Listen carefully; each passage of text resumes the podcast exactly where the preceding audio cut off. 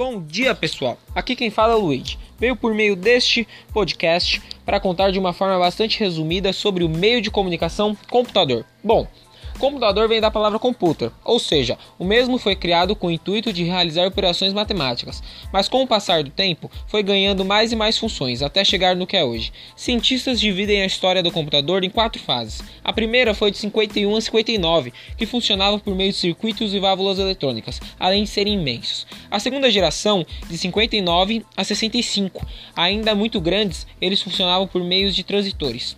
Terceira geração, de 65 a 75, que funcionava por circuitos integrados e diminuição do tamanho.